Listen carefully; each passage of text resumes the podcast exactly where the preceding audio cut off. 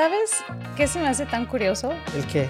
Que estamos, tú sin saber, estamos aquí enfrente de tu oficina y lo que no sabes es de que hoy te voy a estar entrevistando a ti.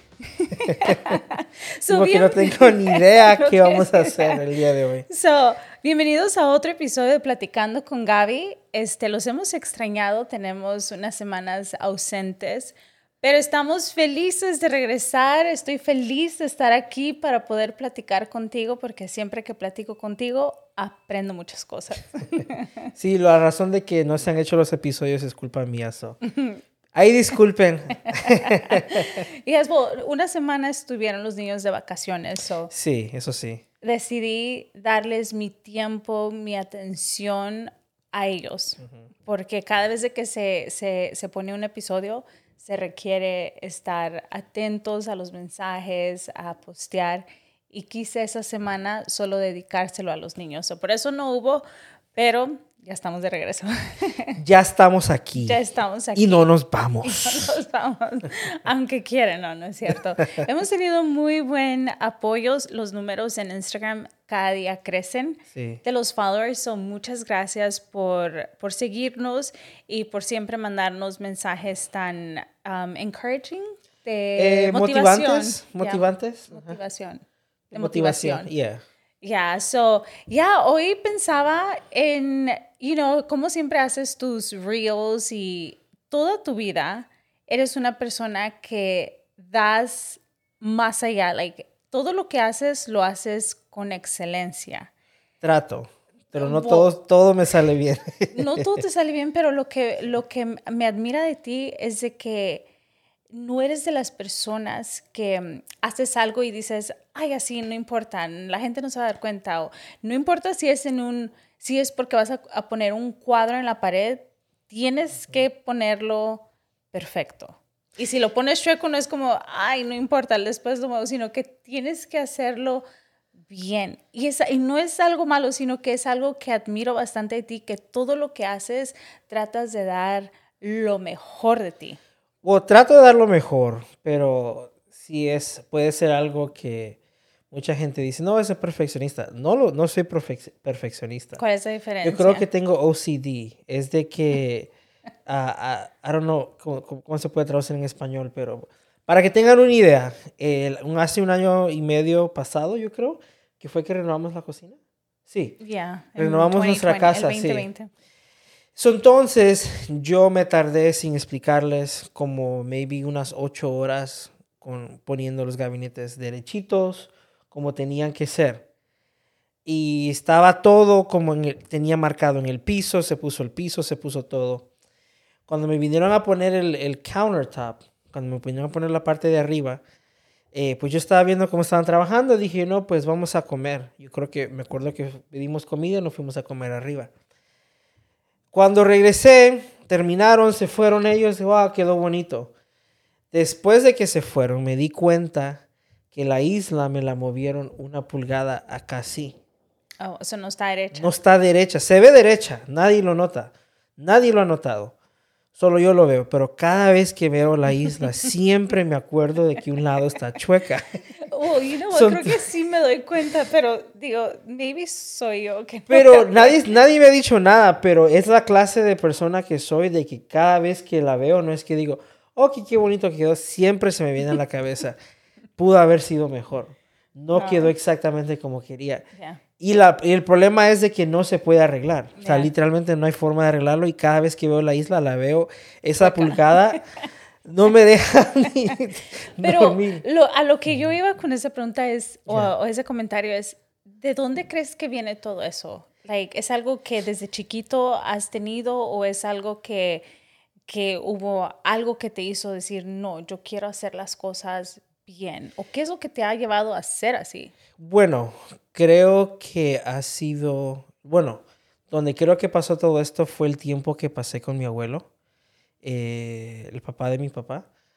Él tuvo, él tenía un billar que todavía está ahí y ese billar casi todos los días se tenían que, que limpiar las mesas.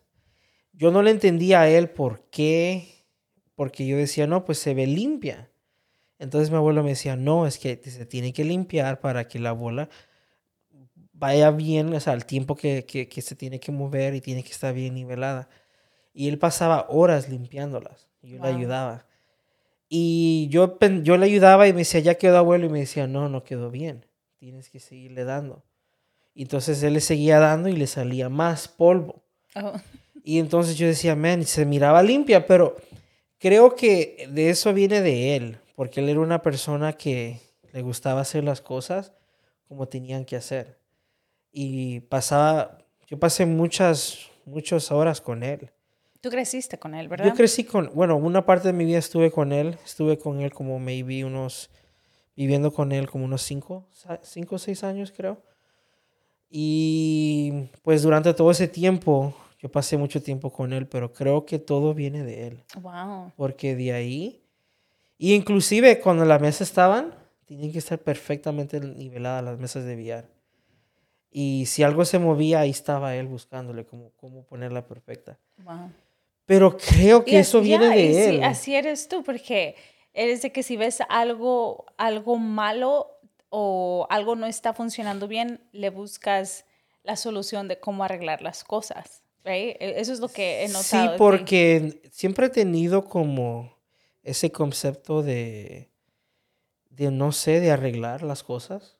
Yo creo, no sé, maybe, tal vez viene de mi de mi niñas que, que pues no, o sea, pues fue una de, una, de, unos padres que se divorciaron a, cuando, cuando estaba pequeño yo. Bueno, se separaron y creo que yo asumí siempre ese rol de querer arreglar las cosas. Oh, wow.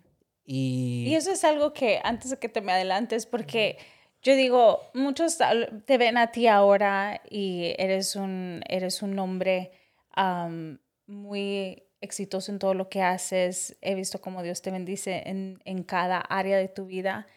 Y yo dije, creo que es, es momento de que, de que sepan un poquito más quién es Fernando. Porque nadie lo sabe. nadie lo sabe. Solo nuestros amigos y aún nuestros amigos, este, digamos, pueden ver un poco, pero ya las personas que realmente, siento que la, la persona que realmente te conoce obvio soy yo. Sí. Y ni tanto. Pero sé que hay más y eres una persona tan inteligente, hay tanto en tu mente, y no como dicen a veces en, inglés, I want to pick your brain. Porque hay tanto en ti que, que me sorprende, porque tú puedes ver algo tan sencillo, pero a la vez puedes ver una foto aún más grande de algo. Y es algo que como esposa eh, me, has, me ha impactado bastante porque siempre me has ayudado a ver aún más allá, right? Pero algo que, que también me llama mucho la atención de ti y, y quisiera saber un poco más, porque eres un excelente padre, eres un excelente esposo y, y se puede decir, oh, tal vez él es así porque él creció en, en algo que él vio, right, en un role model. Porque, digamos, yo tuve eso, yo tuve a mis padres, yo vi con mis padres, este, un padre amoroso, todo eso. Pero tú eres aún más mejor que yo. A veces me dices, yo los cuido mejor que tú, pero ¿cómo fue tu niñez? ¿O cómo es de que tú dices? Porque muchas personas pueden decir, oh, él es así porque él tuvo eso, pero la realidad es otra y quiero que tú cuentes cómo fue tu niñez y cómo es de que tú has cambiado eso. Well, te digo una cosa, eh, yo soy así porque sí tuve una niñez bendecida, otras palabras, no me puedo quejar, pero sí hubieron muchas cosas que me marcaron y una de ellas fue la, el, el, fue, se puede decir, la familia, en la forma de que pues siempre yo quería que pues mi familia estuviera junta. Como, como había dicho, pues mis, mis papás se separaron. Y pues también después mi mamá se vino para acá, yo estaba en Honduras. Y ella se vino para acá para que nosotros estuviéramos mejor. Estuvimos unos tiempos con mis abuelos. So, aunque tú no lo creas, todo eso te marca de niño. Porque lo único que tú quieres es vivir la vida que tú ves en la televisión, de que pues todos se llevan, todos se es una, una familia feliz. Y no es lo que no lo éramos, sino que sí pasé mucho tiempo solo. Eh, pasé, no sé, o sea, pasé momentos de que dije, no quiero que mis hijos lo, lo, pasen. Aún estando chiquito, Sí, porque, bueno, no, decía eso cuando estaba pequeño. Lo decía ya cuando estaba ya más grande y decía, en realidad no quiero que mis hijos pasen eso. Y no es de que mis papás sean malas personas, y no lo fueron.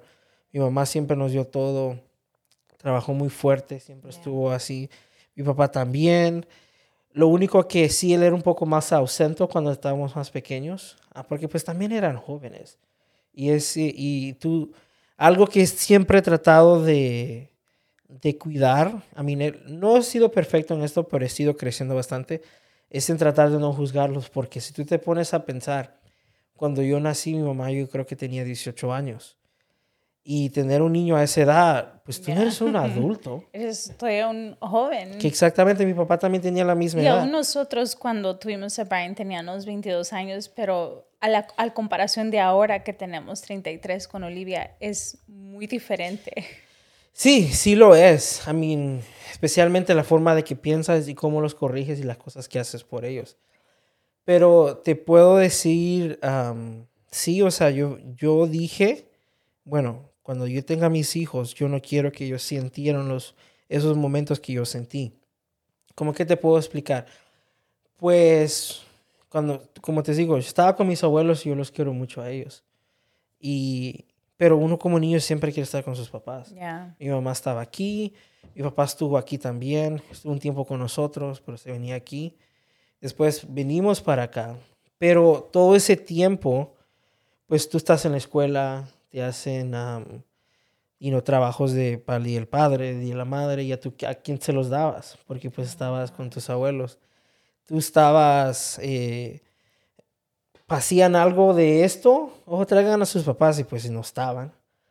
Eh, después, cuando ya nos venimos para acá, pues estamos viviendo con mi mamá. Mi mamá le tocó trabajar hasta tres trabajos una vez.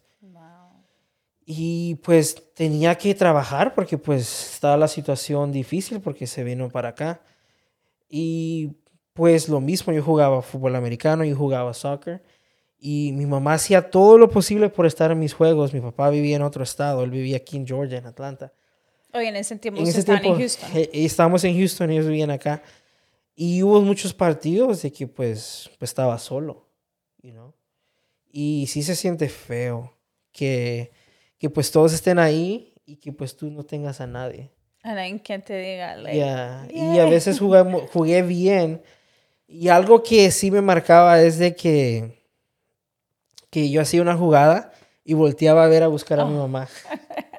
A ver si me había visto. Dices eso y, y like, me pongo a pensar en Brian, you know, que lo, que lo vemos. Y, y te imaginas, por eso ahora digo, por eso eres así tú con él, porque... no estaba planeado esto, pero creo que es muy importante para los padres en nuestra cultura estar ahí para nuestros hijos porque, eh, como tú dices, los marcan y tienen un efecto. Lo bueno que en ti no eres de que, porque muchas personas o muchos padres no pueden dar eso porque nunca lo recibieron. Tú tu mamá siempre fue a poner si estuvo contigo, pero hay personas que no lo tuvieron y es muy difícil para un padre estar ahí porque nadie estuvo. ¿Qué crees que, que ha sido la diferencia que tú no has, no has hecho eso? Porque tú no vienes de eso y, y aún así eres un excelente eh, persona, excelente ser humano. O ¿qué, ¿Cómo le puedes decir a alguien si se puede, aunque no, tal vez no lo viviste tú, pero sí se puede hacer diferente en, marcar como una nueva generación o hacer nuevo um, ese role, aunque no, no crecieron en eso, pero sí se puede cambiar? Ah, ¿O qué ha sido lo que te ha motivado de decir, aunque yo no lo tuve, pero yo sí quiero? ¿O es lo que yo creo es eso, verdad? Hold on, give me a second.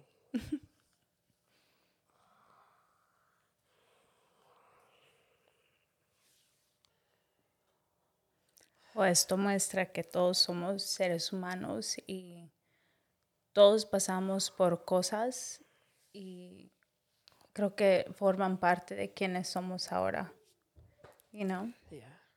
Y te admiro por abrir tu corazón y ser vulnerable porque nunca te he visto así. Hemos llorado por otras cosas juntos, pero um, uh, por esto, like, no. Y ni me lo imaginé tampoco. Um, what was your question again?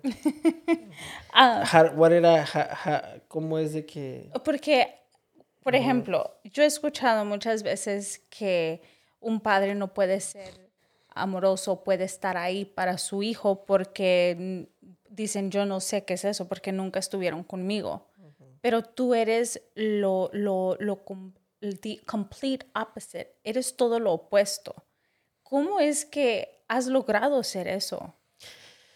Bueno, solo me pongo a pensar de ese niño que, que pasó mucho tiempo solo. Y dije, no, o sea, no, no quiero que mis hijos vivan eso. ¿Alguna vez ah, ves a Brian y te ves tú en él o nunca te ha pasado eso? Todo el tiempo. Really? Yeah. Wow. Por eso like, siempre le, recuerdas a él lo bendecido que él es al tenernos a los dos, al tener todo lo que él tiene. Sí. Y yo creo que muchos niños ahora son tan bendecidos y a veces no lo toman, lo toman así como a la ligera porque no saben todo lo que los padres han vivido. Y no, yo creo que si supieran... y, es que también, mira, es que tampoco los puedes juzgar porque también conociendo la historia de mis papás, pues ellos no, no tuvieron lo que, lo que yo quería también. ¿Y cómo tú vas a dar algo que no tienes? Y la, para responder tu pregunta es de que, ¿por qué es diferente conmigo? En la forma es de que pues yo dije que, que no quería que pasara eso con mis hijos. Y dije, el día que tenga yo mis hijos, ah, voy, a voy a trabajar y hacer todo lo posible y tratar de, de construir una vida para que mis hijos no estén expuestos a eso.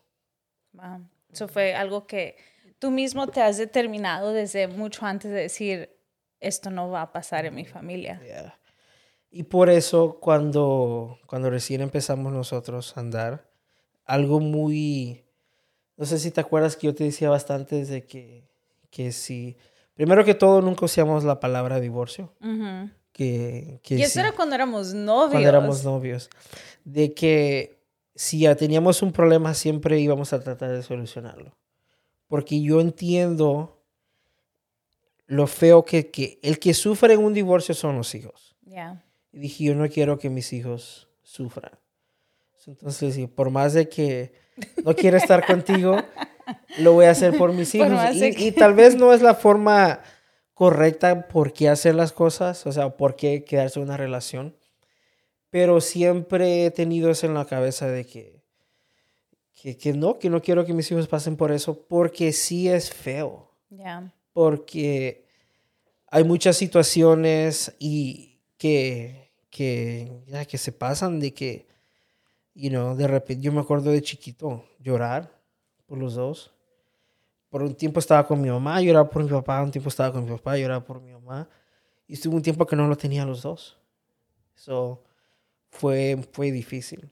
¿Y en qué momento dices, ok, ya, like, ya entendí que no van a estar juntos? ¿O llega un...? O... Fíjate que creo cuando venimos aquí a los Estados Unidos, venimos de, de chiquitos, y yo pensé que cuando veníamos para acá, mi, mi papá y mi mamá estaban, iban a estar juntos. Y cuando, cuando llegué, pues cada quien tenía su vida. Y entonces fue cuando me cayó el 20, como decir, bueno, pues entonces no va a pasar. Incluso en el año 2000 estuvimos aquí en Atlanta. Y nosotros vivíamos en Houston, mi papá venía acá. Y venimos el verano a pasar con mi papá. Dije, pues, pues mi papá para pasarlo con él de vacaciones. Y por un momento yo pensé de que ellos iban a, a, regresar. a regresar juntos. Yo tenía que como 11 años, creo, por ahí. O la edad de Brian. Como la edad de Brian dije, bueno, van a regresar.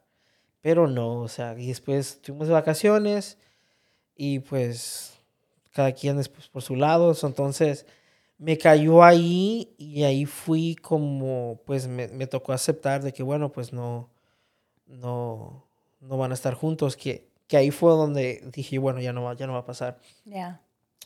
Y um, pues honestamente, pues no sé, o sea, nunca después lo pensé, porque después me di cuenta que pues con la persona que con mi mamá se casó, pues era una muy buena persona, me caía bien, y después también con la de mi papá también me, caía bien, o sea, en otras palabras, terminé como queriéndolos a todos. O, o vistes que ellos ya eran felices y eso es lo que te traía, como me imagino, esa alegría y paz también de que ellos están bien. Sí. Entonces ahí fue como que ya, ok, ya, ya. Y después, después pasaba Navidades, lo que sea, y pues nos reuníamos todos, no había como esa, esa como... Como, esa tensión. Tensión, sino que era como que pues todos en familia.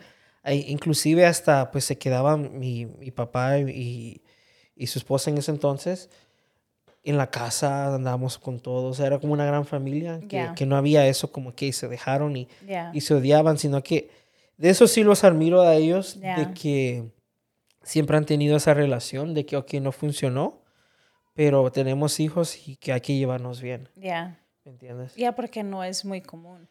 Yo me recuerdo hasta un familiar mío dijo, wow, um, no puedo creer que, que se lleven también porque no es algo común. Sí, inclusive yo creo que eso sería lo mejor porque yo me acuerdo de, de pequeño, pues todo niño nunca la pasa bien cuando sus papás se pelean.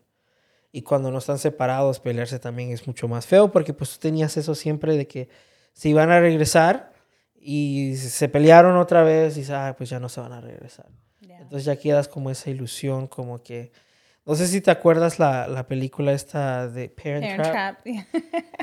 Yo esa película la vi y que era de Lindsay Lohan, ¿right? Sí. Que eran dos gemelas y que terminaron atrapando a, los, padres. a, los, papás para que se volvieran a querer. Y yo pensaba de que la iba que quería que eso iba a pasar conmigo. O que eso tú querías hacer con ellos. Eso quería hacer con ellos, pero pues nunca pasó. Pero a donde voy es de que excusas lo hay para todo. O sea, tú puedes tener excusas y decir, es que yo fui así, es que a mí me pasó esto, fueron lo que a mí me enseñaron y así soy. El no querer cambiar es puro orgullo. El no querer cambiar las generaciones tuyas es puro orgullo. Es, e, en realidad, para mí ese es un espíritu de, de fracaso, es una persona que, pues que nunca va a hacer nada y que realmente nunca lo va a hacer feliz.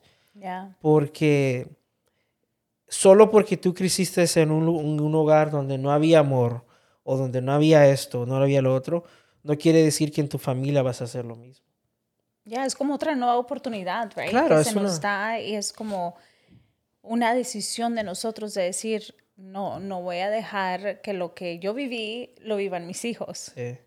Y yo creo que todos queremos eso, todos los padres queremos de que, pues, darle esta vida a nuestros hijos de que pues tal vez a nosotros no, no tuvimos, pero con todo eso te quiero decir, no fue de que tuve una mala niñez, sino que siempre mi mamá y mi papá se cuidaban por nosotros, que tuviéramos todo. Cuando estábamos en Honduras sin ellos, pues teníamos todo. Eh, eh, no nos hacía falta nada, lo único que nos hacía falta era estar con ellos. Ya. You Y eso es un, yo se lo he dicho, creo, a tu mamá, o no sé, pero eso es eso también es un sacrificio muy grande. Ya, me imagino lo. Yo. Como ella. Yo nunca le he preguntado porque no quiero saber. Porque yo sé de que el día que ella me cuente cómo la pasó, like, I'm not gonna be. No voy a poder. yo se lo voy a preguntar. no, no, no voy a poder escucharla porque me voy a sentir como muy, muy. Voy a sentir culpable porque yo sé que por qué lo estaba haciendo ella. Por ustedes, por sus hijos. Y te digo, es, es un sacrificio de amor, a sacrificial love, que, que, que es, yo, yo no sé cómo lo podría yo hacer, pero sí sé que es que una madre hace lo que sea por los hijos. Y yo sé que ella les estaba dando eh, queriéndoles dar un futuro mejor. Y mira dónde estás ahora. Y no, gracias a ese sacrificio de tu mamá, a dónde estás, quién eres, estás casado. bueno, pues no soy ni tanto, pero de que fue el presidente de Estados Unidos. Para mí eres todo. no, yo sé. Y por eso soy agradecido y por eso te digo, no, no guardo rencor. Honestamente te lo digo. No guardo esos sentimientos malos porque yo entiendo lo, por qué se hicieron las cosas. Y yo entiendo de que no fue para hacernos daños a nosotros. Y yo creo que eso es lo que mucha gente no llega a entender, es de que los sacrificios que hacen sus papás y son muy egoístas y solo piensan en uno. Y después tratan de sacar todo eso en cara. Que pues uno como joven siempre lo va a hacer porque pues no tienes la madurez que la, tiene, que la tengo ahora. ¿Pero alguna vez tú lo hiciste? No que no lo hice, sino que, bueno, para darte una, el día antes de que, que, que nos casáramos, me peleé con mi papá. Pero pues fue porque habían emociones de tanto, habían tantas cosas. Yo creo que de todos esos años, maybe. No era de todos esos años, sino de que, no sé, o sea, pues fue, el problema fue por mi hermano, por Steven. Que la, que, que, que, pues mi papá le dejaba que hiciera lo que hiciera. Y yo como siempre, como yo crecí con él, pues yo la relación de mi hermano y yo no, no es de hermanos. Es como papá e hijo, which es, es, es, raro. Pero yo lo quiero a mi hermano, pero... Tú te sientes como esa responsabilidad de cuidar Siempre he cargado con esa responsabilidad de como... De, de, ver como que él esté bien. Como así como esa, esa, esa responsabilidad como paternal. Que pues yo la, la asumí por... Por no varios. Y o sea, porque pues éramos nosotros dos y nos estábamos los dos solos y pasaba algo en la escuela o lo que sea, pues tenía que su hermano mayor defenderlo o lo que sea.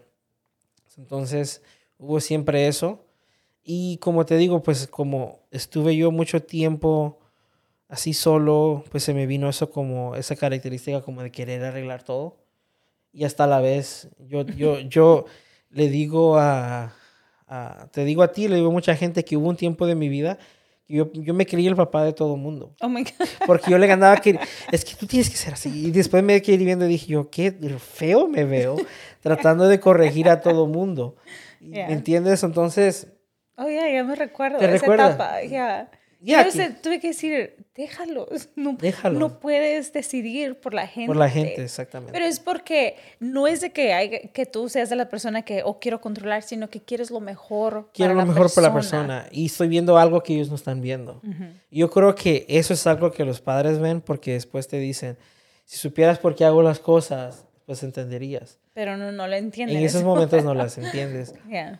Pero, pero sí, o sea, para serte sincero eh, no me puedo quejar. Ya. O sea, fueron momentos que no fueron ideales, pero todo eso me ha hecho la persona que soy ahorita. Ya, ya. Porque por esas situaciones difíciles que pasé como niño, pues por eso es de que soy diferente con mis hijos.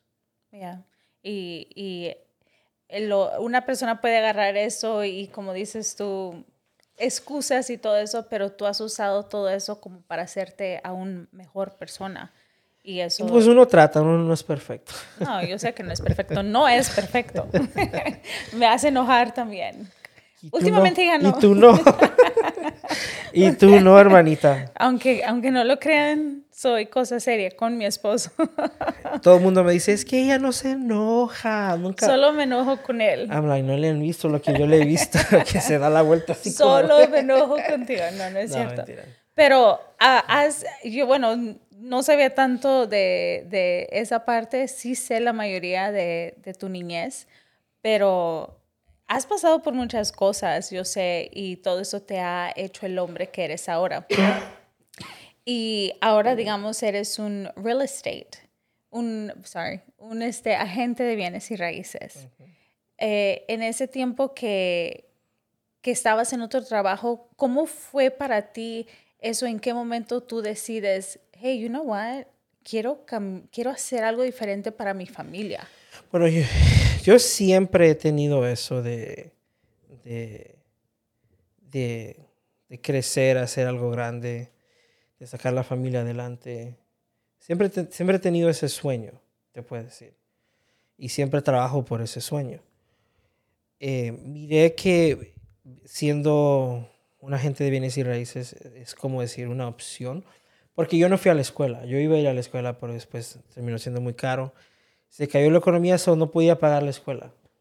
eso era lo que ibas a hacer después de que te graduaras de high school. Sí, lo iba a hacer porque miré un show, Millionaire Listing, cuando recién salió y dije yo, yo quiero ser como esos chavos que venden casas porque les van muy bien. Y fue cuando me enamoré de eso y el show pues no era lo que es ahora.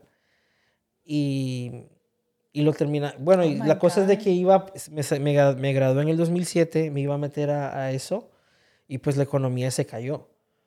Y justamente yo iba, había ido para hacer las clases y todo y pues y la, persona con, de la escuela me dijo, no hagas esto. Se va a caer, es el peor momento para ser un, un agente de, de bienes y raíces. Entonces no lo hice, pero sí siempre he tenido eso de, de que tengo que cargar la familia por, no porque alguien me lo ha puesto, sino que por, primero que todo por una conversación que tuve con mi abuela, la mamá de mi mamá. Yo me acuerdo que yo tenía tal vez, no sé, como 14 años, maybe, 13 años, no me acuerdo exactamente cuántos tenía. Mi abuela falleció en el 2006.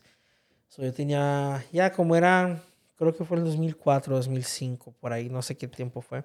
Son unos años antes de que ella. Sí, fueron varios años antes que ella, que, ella, que ella falleciera, pero ella, siempre yo me llevaba con ella porque pues era uno de los mayores, no era el mayor, tengo otras primas que son mayores, pero siempre me llevaba con ella y era el único que le sobaba los pies, porque ella tenía diabetes y siempre le sobaba yo los pies y no me gustaba hacerlo. No me, no me, gustaba hacerlo porque pues ni a ti te sobo los pies. Me, no, sí, lo haces. Bueno, pero no, te digo que lo no De, pero no de buenas. y, y estábamos con ella, estábamos, me acuerdo, en mi cuarto, ahí en Houston, en, en esa casa, que estaba en el cuarto y estaba en mi cama porque ella se quedaba en mi, en mi cuarto. Y entonces me dijo, me, ella me decía Ferna, que es la única persona que me dice así. Ferna. Ferna. Me dice Fernando, otro, todo el mundo me dice Fer, otra gente me dice Fercho. Ella es la única persona que me decía Ferna. Entonces me dice, Ferna, ven para acá, vení para acá, me dice. Entonces me dice, sobame los pies. Entonces yo agarro y le empiezo a sobar los pies. Y ella estaba así como sentada en la cama y yo estaba en el piso, sobándole los pies. Y ella me voltea a ver y me dice, Fernando, me, dice, me acuerdo que me dijo Fernando, que se me hizo raro. ¿Por qué no te Porque no me dice así. Entonces ella me dice, Fernando, tú vas a ser el primer millonario de la familia. Y entonces yo me quedé viéndolo como, así como raro. ¿Por qué te lo dijo así de la nada? O? Me lo dijo de la nada y, y ella me quedó viendo así seriamente y en ese momento sentí como que era Dios que me estaba hablando. Y desde entonces he tenido como ese sueño que tengo que trabajar, tengo que hacer y llegar ahí. Y no es porque pues uno quiera, no sé, tenerlo todo y ser así como, míreme a mí, que, sino que siento como que sería como cumplir una de las últimas cosas de que mi abuela me dijo.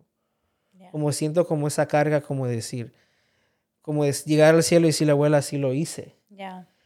Y no es de que estemos ahí ahorita, pero el plan es llegar a... Para allá vamos. Para allá vamos, sí. Pero la cosa es de que no es de que sea yo como así tener esa avaricia de querer tener más, sino que siempre he tenido eso, ok. Como que ella me dijo, ok, tú como que vio algo diferente en mí y me dijo, como tú eres diferente, tú vas a hacer algo grande.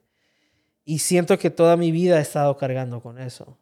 Y hasta que no lo cumpla, como que, pues siento que, no sé, pues que es como que sería lo último que haría por mi abuela, porque con mi abuela compartí mucho, pero no tanto como yo quería, porque era una persona muy ocupada. Era de negocios. Mi abuela era negocios, mi abuela tenía esto, pasaba aquí. Ella venía aquí a Estados Unidos, iba para Honduras, hacía sus negocios allá. Me acuerdo que yo le ayudaba a ir a las tiendas a comprar todo. Oh, y se iba al dólar y compraba casi toda la tienda, se la llevaba allá y ya lo vendía todo aquí, que compraba dólar, lo, lo vendía a 3, 4 dólares oh, allá. So, ella era así siempre. Mi mamá me cuenta que siempre ella, mi abuela, tenía siempre negocios. Y siempre he vivido con eso. Yo creo que eso es algo que me impulsa siempre. Porque fue un momento que te puedo decir que tuve con ella. Muy, porque tener ese tiempo con ella era muy raro. Porque ella siempre andaba con todo el mundo. Pasaba aquí, se pasaba acá. Pero llegar a tener como su atención completamente era algo muy raro. eso significa, o sea, algo es muy especial para ti, ese momento y esas palabras. Esas palabras y como me lo dijo y como me volteó a ver y estábamos teniendo ese momento como se puede decir vulnerable de que pues yo le estaba sobando sus pies, you know, y, y estaba sobando sus pies y le estaba haciendo su masaje porque le dolían mucho los pies. Y que ella me volteó a ver y me dijo eso. Desde ahí como que toda mi vida ha cambiado, se puede decir, no en una forma de que, que me pasó una luz ni nada, sino que siempre he cargado con eso que tengo que decir.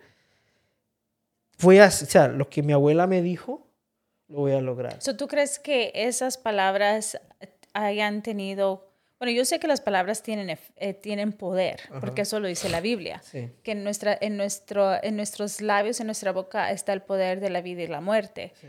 Entonces, pero tú piensas de que de esas palabras ha sido diferente tu forma de trabajar, tu forma de hacer las cosas, your drive, sí, tu pasión. porque nunca, en todos los trabajos que he tenido, nunca me he, como decir, estado feliz, porque yo sé que no es donde voy a estar. Pero lo que me admira de tus trabajos, porque mi primer trabajo ah, fue Payless y, y, nunca subí de posición. Porque yo soy una de las personas de que si estoy en algo, mm, estoy, me acomodo y, y, me da miedo subir al otro. Bueno, me acomodaba antes. No quería subir como, oh no, yo no quiero estar como the manager, right? Solo quería hacerlo y hasta ahí. Pero cuando me caso contigo, veo algo diferente. Algo de que tú entrabas en un trabajo ibas determinado a que no ibas a estar en esa posición, no como dices tú por avaricia de que no, yo no yo no yo no yo quiero ser más o yo no quiero ser menos, sino que era de que tu, tu mentalidad era voy a aprenderlo y voy a hacerlo bien. Esa era tu, como tu mentalidad y de ahí la, en todos tus trabajos te promovían. Sí. Y era lo que yo decía, a mí yo nunca viví esto.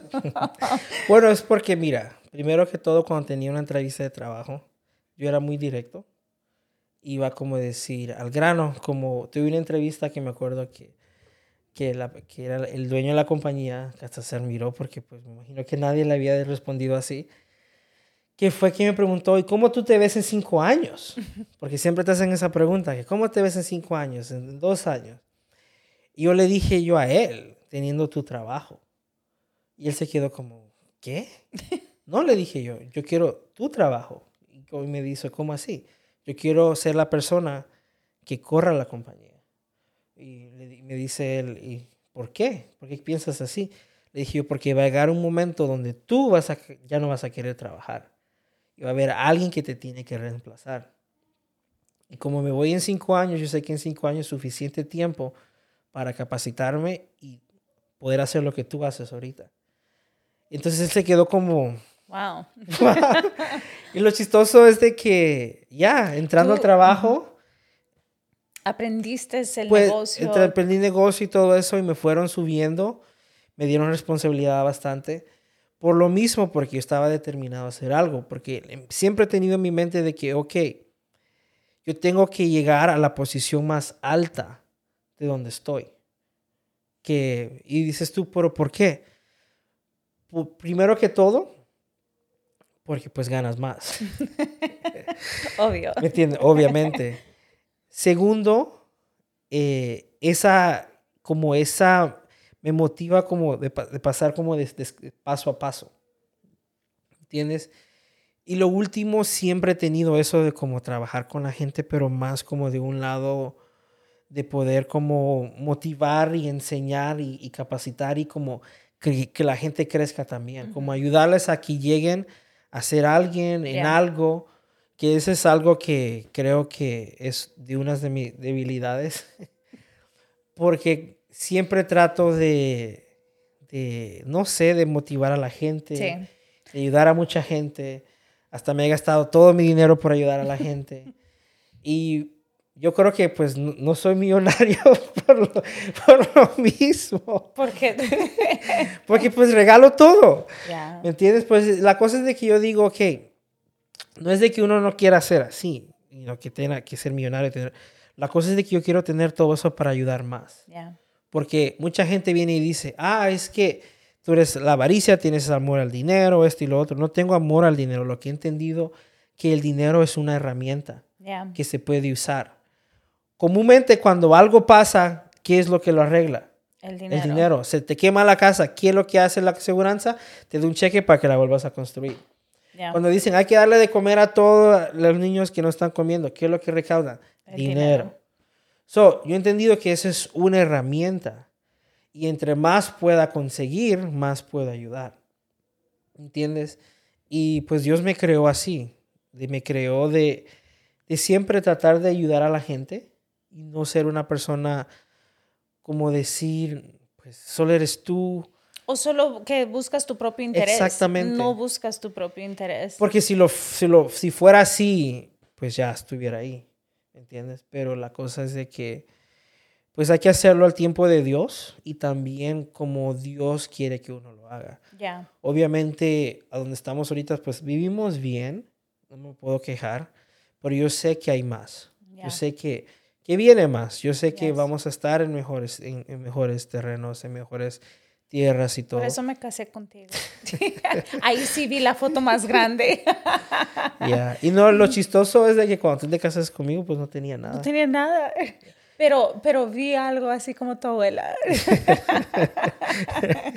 no, yo sabía que yo algo que le había pedido a Dios y te lo he dicho y se lo he dicho a cualquier persona que, que platico de cuando hay una persona que esté buscando a esa persona o está soltera y yo le digo algo que yo le pedí a Dios era que me diera un hombre inteligente. que sí estaba y, y, Chuy se acuerda, tu padrastro se acuerda de eso. Yo no sabía que él se acordaba, pero yo dije, si, yo, si algo llegara a pasar o yo me pierdo en el bosque, yo quiero un esposo de que me pueda sacar del bosque o de donde nos perdamos. Y yo sé que tú eres esa persona. Que si algo pasa, yo no me tengo que preocupar porque yo sé que voy a estar bien porque tú vas a encontrar una solución. Y, y, eso eres, I mean, me sorprende porque I'm like, gosh, Dios, tú me diste más de lo que pedí, me diste like, el paquete completo. Más hubieras orado por un six pack para que lo tuviera. Tú siempre me dijiste que ahí estaba, que solo estaba. está cubierto, ok. Tengo el, six pack cubierto, nomás que hay grasa encima. Pero abajo de la grasa hay un six pack. No, pues yo también. Debajo de esto hay un abdomen flat. no, yo sé, y yo creo que eso lo he sacado de mi mamá. Porque pues mi mamá vino ahorita para la fiesta de, de Brian que nos sorprendieron y llegaron así de la nada. Y yo iba a comprar una máquina para hacer palomitas. Y, el, y la persona que me lo iba a vender no me contestó nunca. Y dije, bueno, pues ni modo. Pues mi mamá de, de la nada empezó y sacó, hizo todo. Oh, no, ella dijo, yo las voy a hacer. Aquí lo hacemos y yo como, ¿what? sí, yo creo que eso lo saco de ella. Oh, de tratar siempre de buscar soluciones. Yeah. Porque, pues, algo que ella me decía mucho a mí es de que me decía, bueno, si tienes un problema, ¿para qué te pones a llorar? Pues con, con llorar nunca vas a... Lloras y el problema sigue ahí. No te va a hacer... No, no vas a solucionar el problema. Ya. Entonces yo creo que por eso es que soy así, de que, que pues siempre trato de buscar una solución. Pero a donde vamos con todo esto es de que sí también no soy una persona perfecta. No. Porque que mucha gente me habla conmigo. Mira, yo, yo tengo mi carácter. También soy una persona de que. No es de que me, me, me, olvide o algo de, la, de ciertas personas, sino de que he aprendido de que pues es muy difícil eh, darle todo tu tiempo a toda la gente. Y he, tenido temporadas donde he aprendido de que pues tengo que, que, que recuperar ese tiempo para mí. Y hay veces de que tal vez tú me estás viendo este video y me dices, no, pues tienes tiempos de no llamarme, pues, pero algo que me dijeron a mí, pues el teléfono funciona a los dos lados. Ya. Pero eso es lo mismo que, pues obviamente también tampoco quiero salir aquí y decir que soy una persona perfecta. Tengo un millón de errores. Ya. Pero lo que sí siempre trato de, de, cuidar es, primero que todo, mi relación con Dios. Ya. Lo segundo, mi familia. O sea, trato de siempre estar con mi familia. Y he aprendido también de que, bueno, eso y que tratar de, de, de, estar ahí, o sea, ser la persona que traiga soluciones a mi familia, en otras palabras. Pero a donde voy con todo esto es también de ser una persona que ha aprendido, porque pues todo el mundo tiene su juventud, todo el mundo no, no, no, no, no nunca termina de crecer, pero ser una persona que ayude a la gente. Que, que si a mí me va bien, que a todos los que están alrededor mío le va bien. Y algo que he aprendido, que me costó aprender, es de que pues todo mundo, no todas las personas que están a tu alrededor van a estar contigo toda tu vida. Eh, todo mundo tiene su temporada contigo. Y eso es algo que a mí me costaba porque yo pensaba, no, pues mi familia, pues todos tienen que estar conmigo. Y te lo digo, o sea, yo tengo familia que tengo tiempos de no hablar con ellos de no verlos, de esto. Y sí me gustaría reunirme y hacer todo, lo, estar más cerca con ellos y todo. Pero también he aprendido de que no importa, aunque no los tenga ellos, pues los tengo a ustedes. Y no tengo otra gente que es como familia.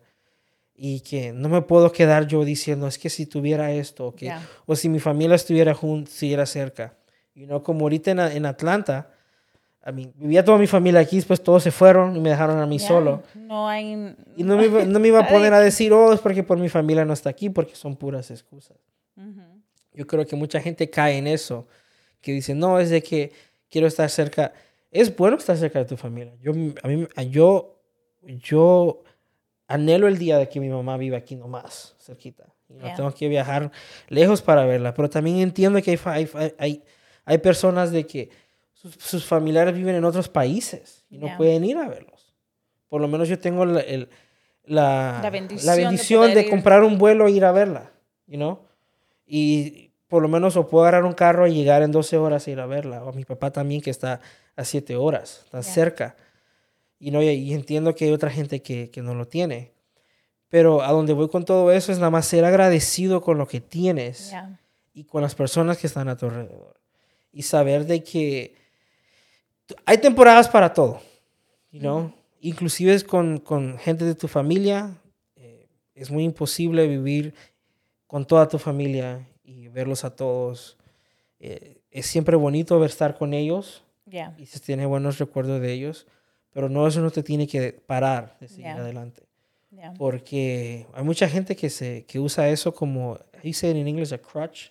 Es como una... Como una... Um, una muleta. Como una muleta. Una muleta, o sea, que esa es su muleta que cargan.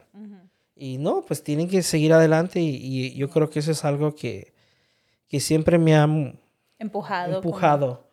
Y también pues me gustaría, eh, uno de mis sueños es de retirar a mis papás, de que ya no tengan que trabajar. Yo creo que eso es lo que más me... me It drives you, like, es lo que te, te, te, motiva. Te motiva o sea, llegar, yo, me, yo a veces cuando, you know, todo el mundo ve con el sign de la lotería, y a veces lo que me pongo a pensar, que, oh, man, que tuviera tanto dinero, lo que sea. Yo anhelo el día, y yo se lo estoy diciendo ahorita, de llegar donde está, como mi papá, donde está mi mamá trabajando y decirles, ya dejen lo que están haciendo. Ya no van a volver a trabajar en su vida. Y eso es lo que a mí me impulsa realmente. Porque yo entiendo sacrificios que han hecho, que han hecho ellos. Yeah. I mean, yo le digo a mi papá, yo no quiero que usted esté en cava poniendo pisos ya.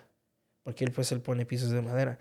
Usted ha trabajado mucho en su vida. Le dije, yo voy a trabajar lo más que pueda y obviamente tener una vida, tratar de tener una vida también balanceada, no solo meterme solo a trabajar, porque yo sé que mis hijos me ocupan a mí. Pero para decir, llegar y decir, ya no trabajen. Ya. Ya no trabajen. Todas sus semanas le va a llegar un cheque. y yo sé que eso va a pasar. Ya, yo también. Yo sé que eso va a pasar. Y por eso es algo que me motiva, porque ya quiero que pase. Y digo, y a veces me, como me pongo como ansioso, como... ¿Cuándo va a pasar? ¡Ah! Pero yo sé que va a ser muy pronto. Muy pronto. Y antes de terminar, te quiero hacer otra última pregunta. Aunque siento que no te pregunté, siento que solo tú me diste toda tu historia. Pero... Ni tanto, solo fue como un, un poquitito. Un poquitito, ya. Ya, es que tendríamos que tener como horas para escuchar. Pero, ¿cuál sería tu trabajo ideal? Porque yo sé que, que te, te apasiona, te gusta vender casas, pero ¿qué es lo que tú dirías, oh, es que si yo hiciera esto, yo, eso es lo que más deseo? ¿Hay algo que tú desees más? Sí, es, ah, literalmente te lo digo, yo creo que ser un director de películas. Eso es lo que, ese es el, el, el sueño más grande que tengo de poder llegar a filmar o dirigir una película. ¿Te una gusta filmar? Sí, una película pero que salga en el cine, o sea, una película, película, que sea algo global. Ese es uno de mis sueños, es siempre que siempre he anhelado a querer. Y yo sé que algún día se va a hacer. Eh, por eso, pues trato de ejercitar el músculo, se puede decir. Por eso me ven ahí todos los días, a veces. con los reels. Con los videos que pongo siempre en TikTok o en Instagram, que ahora Facebook, no sé qué pasa, me canceló todo eso. Pero siempre trato de ejercer ese músculo porque yo sé que va a llegar un tiempo donde lo voy a usar bien. Porque si yo, yo tengo varias historias, temas, ideas, tengo de, de, varias películas que quiero filmar. Pero quiero, a mí lo que me gusta hacer es algo con propósito, no solo que sea de entretenimiento, como vamos a hacer la película de la familia Peluche. No, sino que quiero una película que lleve un mensaje. Que lleve un mensaje y que realmente cuando tú sales del cine digas, wow, tengo que cambiar esto en mi vida, quiero ser así, quiero ser lo otro. Pero eso es, ese es mi sueño, o sea, eso es lo que yo me gustaría hacer a mí. Wow. voy a tener un esposo director de, cine. eso es... ¿Cómo se dice eso? es un director, ya. Porque sí me gusta mucho lo que siempre ha sido filmar y tú pasas algo que antes me molestaba bastante, ahora trato de, de dejarte en tu, en tu mundo de, de, eso, pero mi esposo es una de las personas que para esto, digamos, si él quiere comprar un micrófono, se pasa horas en YouTube viendo cuál es el mejor micrófono, todo esto, pero ahorita está en, en solo ve cámaras, solo estás viendo cámaras y todo eso, y es algo que que yo siento que el día que eso pase, vamos a poder ver y decir, wow, estuvo todo el tiempo ahí, porque a veces uno dice, ¿cómo pasó eso? Pero yo siento que en tu vida vamos a poder decir, wow, eso estuvo ahí en toda su vida, like, le gustó grabar, le gustó editar, le gustó crear este, historias y todo eso. Soy bueno, es que es, eh, algo que he aprendido es de que mucha gente dice, ¿cuál es la que yo que he escuchado de personas que han llegado a ser y ser exitosas en lo que ellos quieren, que te dicen, o cuál, que le preguntan, ¿cuál es la fórmula del éxito? ¿Cómo se llega a llegar a donde están ustedes ahí? Y, y está también la regla de las 10.000 horas, que si tú, que tú haces algo por 10.000 horas te vas a ser un experto en eso. Eh, pero lo que siempre he aprendido y he escuchado de varias personas que dicen eso es de que, que tienes eh, la, el éxito, la fórmula del éxito es, es, está preparado cuando te llegue la oportunidad. Porque mucha gente le llega la oportunidad y no está, preparado. Y mucha gente está preparado pero nunca le llega la oportunidad. O le llegó la oportunidad cuando no estaba preparado. O sea, ¿me, me explico? Y entonces es algo que por eso a mí siempre me gusta meterme más. Es como ahorita, eh, pues compré una cámara nueva, tengo la otra que, la tengo aquí, que la, pues ya no la quiero, quiero comprar algo mejor, para hacer estos videos mejores, para que se vea mejor, hacer otros videos mejores. Y ahorita estoy como en un modo de, ok, tengo que aprender. Porque no estoy ejercitando, se puede decir, lo que yo quiero hacer. estoy en el tiempo de aprender. Y en todo lo que yo he hecho, como ejemplo, me he metido a... me metí a ejemplo cuando venía, yo vendía aseguranza antes.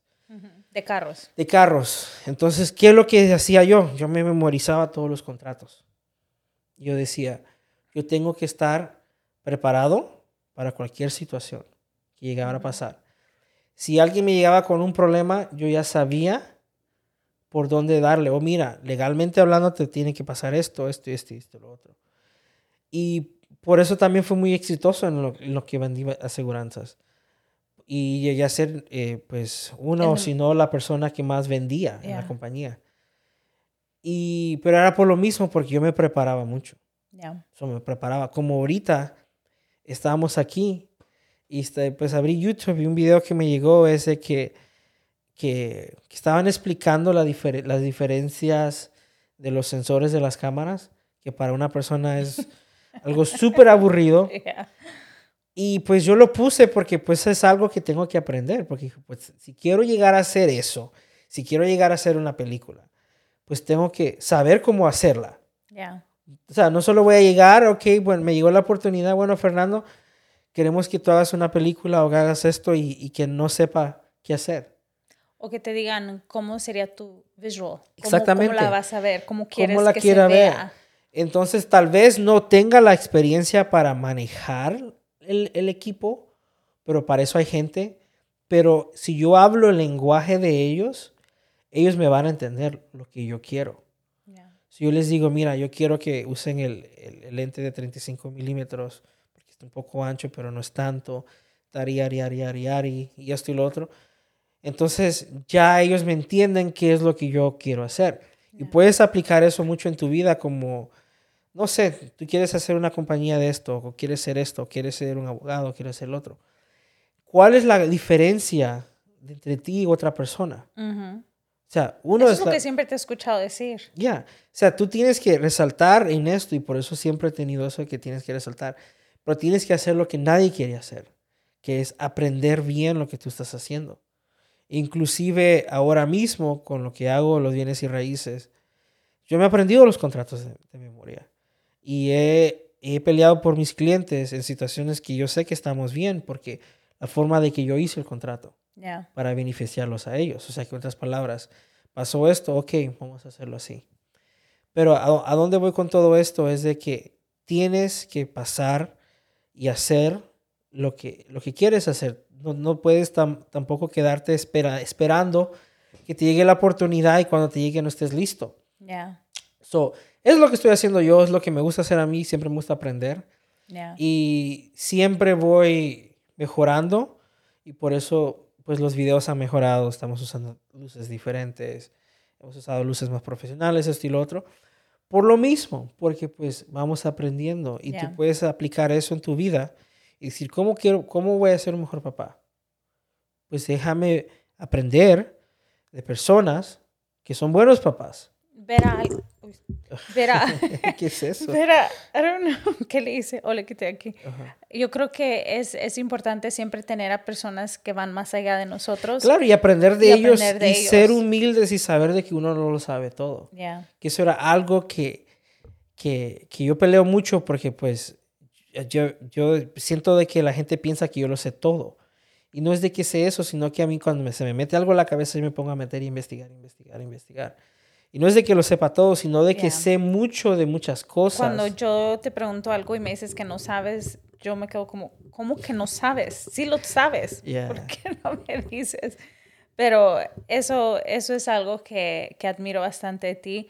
Me has enseñado bastante con eso de, de querer ir hacer más, right? De no conformarme, de siempre mejorarme, de siempre aprender. Y eso es algo bien difícil. Bueno, para, yo creo que para alguien, o dime si estoy mal, para alguien que le apasiona, les encanta aprender. Para mí siento que es más difícil. Fíjate que no es difícil. Lo único que tienes que enfocarte es verte a dónde quieres llegar y saber cómo vas a llegar ahí como yo sé que pues, nosotros creemos en un, en un movimiento espiritual, porque yo sé que Dios existe, yo sé que también hay, que, que Dios puede hacer milagros, puede mover cosas, pero también tengo que ir en esa dirección, ¿me entiendes? Si yo quiero, me quiero casar, un ejemplo, dice, bueno, Señor, me quiero casar, quiero ser la persona, quiero tener mi familia y tener esto, ¿estás aprendiendo cómo ser un buen esposo? Ya, te estás o te estás mejorando tú, o cuando la persona te llegue, tú estés listo para, para poder ser esa persona.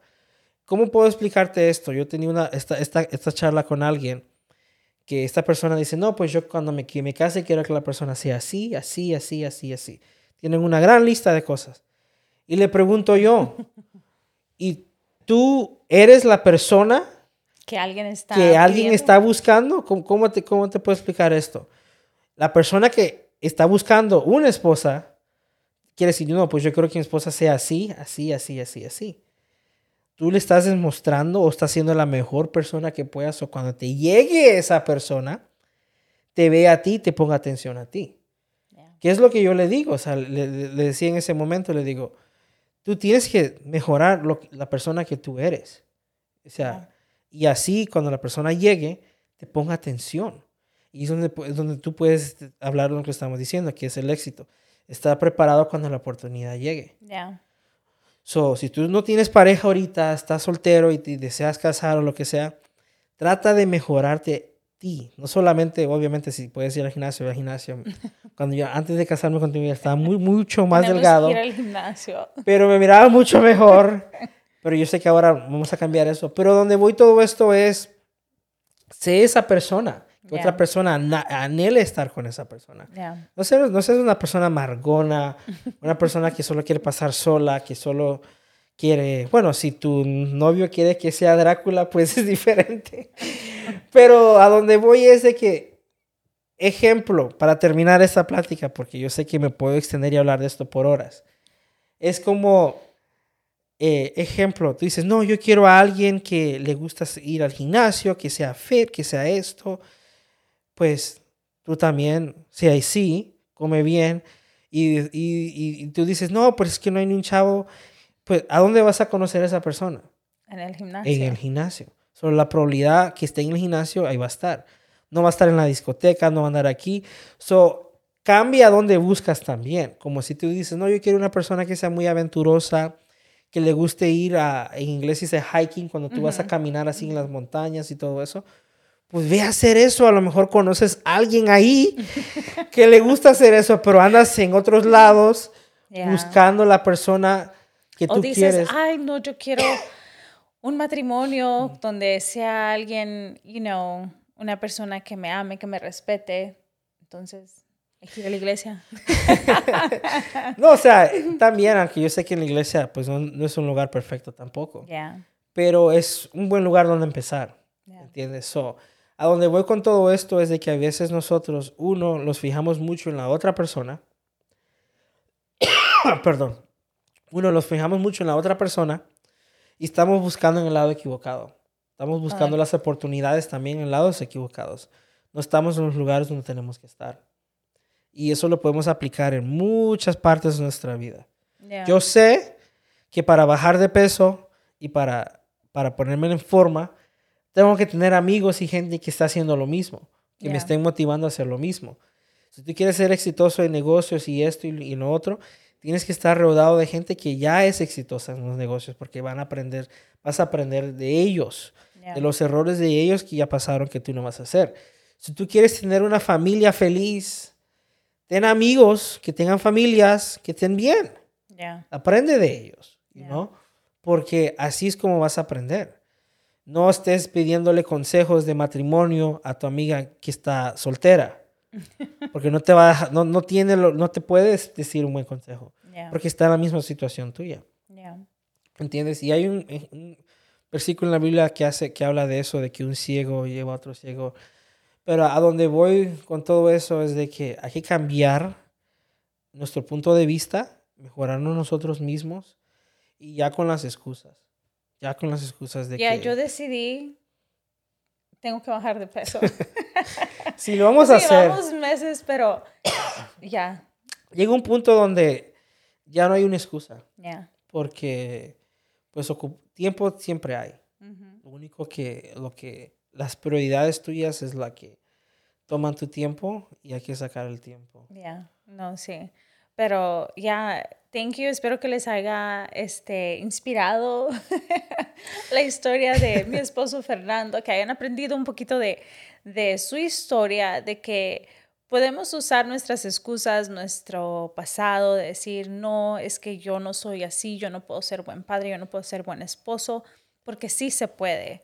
Eh, hay que solo tomar nuestro, lo que hemos pasado como algo de enseñanza, de decir, esto me pasó. Como dices tú, no juzgo a mis padres, sino quererlos, respetarlos por lo que hayan pasado, porque nadie es perfecto. Nosotros como padres tal vez estamos cometiendo errores, cometemos errores y no lo sabemos hasta después, y no que ya nuestros hijos crezcan. Y es que nadie sabe, nace sabiéndolo todo. No. Y yo soy el hijo mayor, tú eres la hija mayor. Y pues nuestros padres aprenden con nosotros. Y tenemos que tener la madurez para entender eso. Porque pues así es la vida. Y no, nadie es perfecto. Y tener ese amor y realmente apreciar lo que ellos hicieron. Tú dices, no, es que mi, mi mamá, mi papá fue una persona mala. Bueno, pues tal vez lo fue. Tus excusas las tiene sus razones las tiene. Ya. ¿Me entiendes? Pero tú tienes que cambiar eso en tu vida. Tienes que repetir. Está en nosotros de poder cambiar, no solamente para nosotros, para ser más feliz, sino también para los, sus hijos, nuestros hijos. So, yes, gracias por abrir tu corazón. Me hiciste llorar. no me lo esperaba. Pero, thank you, porque eso demuestra que eres una persona igual como cualquier otra persona, que tenemos emociones, que pasamos por cosas. Y eso es lo que yo creo que quería, que, que se ve una persona que solo hace esto, que eres, o sea, vas con todo, pero también tienes ese lado tuyo de que, de, de que no ha sido todo fácil para ti. No, nadie ha tenido una vida perfecta. Inclusive la gente que se ve que lo tiene todo, no lo tuvo todo.